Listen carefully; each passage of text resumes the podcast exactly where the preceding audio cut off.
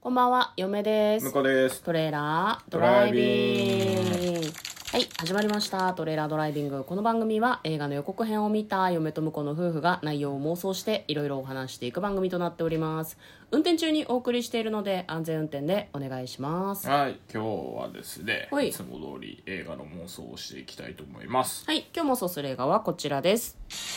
愛の歌声を聞かせて2021年10月29日公開108分の映画です。はい、はい、まあ、アニメーションの長編作品ということで、まずはですね予告編の方を復習してそこから私たちの独自の妄想を広げていけますかねそうですね。はいやっていきたいと独思い自なまのす、かな、まあ、わかんな いけど。オリジナリティあふれる妄想を繰り広げていけますかねわかんないですけどどうでしょはい、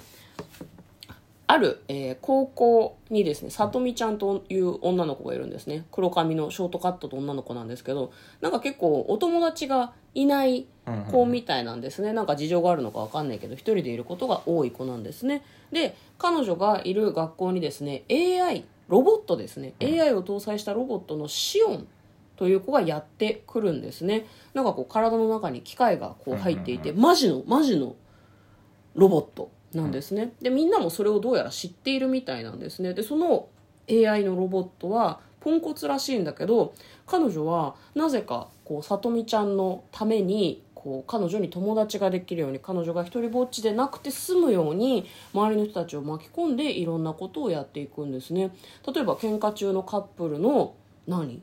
仲をこう取り持ったりとか、負け続きの柔道部員の練習にこう付き合ってあげたりとかそういうことをする中でもあとさとみちゃんが幼なじみとちょっとぎこちなくなっちゃってるのを恋仲になるようになんかこう調整してくれたりとかするのね本当にポンコツかなとはなんかちょっと思うよね意外と有能なんじゃないのってちょっと思ったりするんだけど、まあ、そんな中で学生生活を楽しんでいるんだけれどもその AI のロボットのシオンには人に言えない秘密がありましたなんかね「お前は我が社の製品なんだ」っていう風になんかスーツの男性に聞かれるシーンがあったりなどもしましたし警備員たちに銃を向けられるシーンがあったりなどもするようでした果たしてシオンの抱える秘密とは一体何なのかなんでさとみちゃんと一緒にいるのかっていうのもちょっと気になる部分ではありましたけれどもじゃあ内容の方妄想していきましょう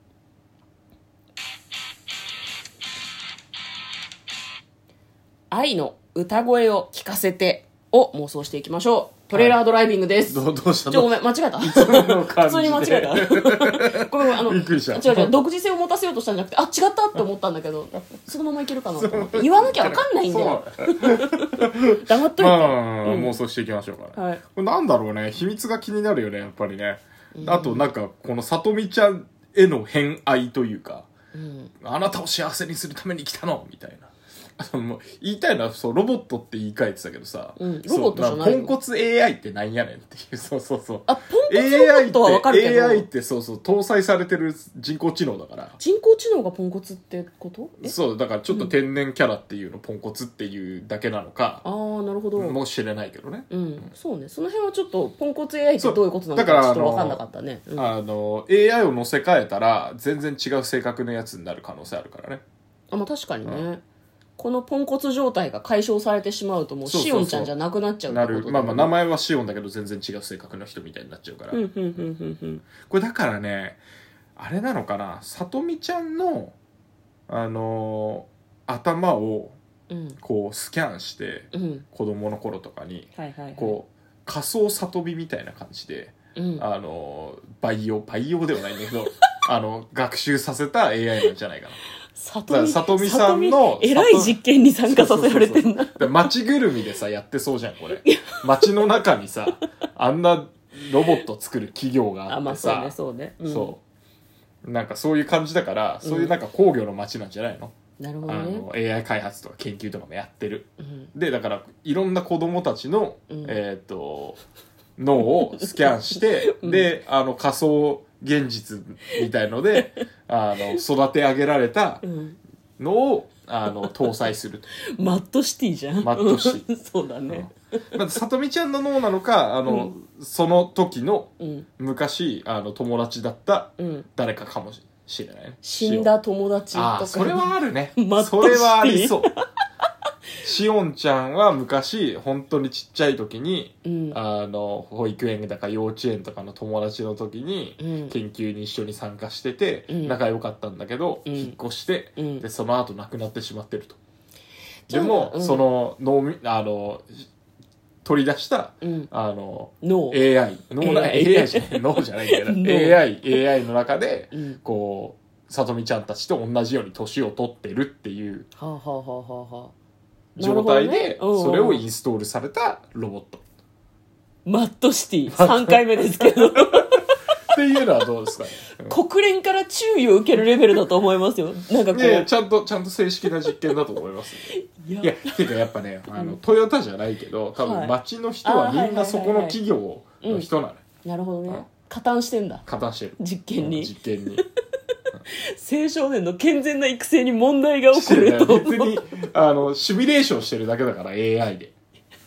人間の情緒や感情や育成は実験には使ってはいけないと思う私は、うん、いいと思いますよその流れ はうんそれだとねなんかそのなんだろう、あなたのことを大切に思ってるのはなんでだと思うでも言えないのっていうのは分かるよねそうびねっくりさせるのはちょっとうんうんあれだし、言っちゃダメっていうふうに設定されてるかもしれないよね、うんで壊れた後に分かるとかそういう流れなのかもしれないですそうねだねもしかしたらね、嫁はね向こうのその一緒に成長していくっていう話を聞くまではさとみちゃんのお母さんが AI の実験をしてる研究者だったんだと思ってた、ああなるほどでも死んでんのよお母さんあーはなるほおど母さんが移植されたのがシオンエヴァみたいじゃなエいヴァみたいなエヴァみたいなことですねそれはねそうそうそう、んそっちかなと思ったけど向こうの方採用でいこあいいっすかう、うん、で最後はなんか壊れちゃうんじゃないのわかんないけどシオンがねまあそうそうそう壊れてるけど別にあの肉体が壊れてるだけで、うんこう AI としてはまた別のところにバックアップあると思うから、うんそうだからそこで会えるんじゃないですかマッドシティ4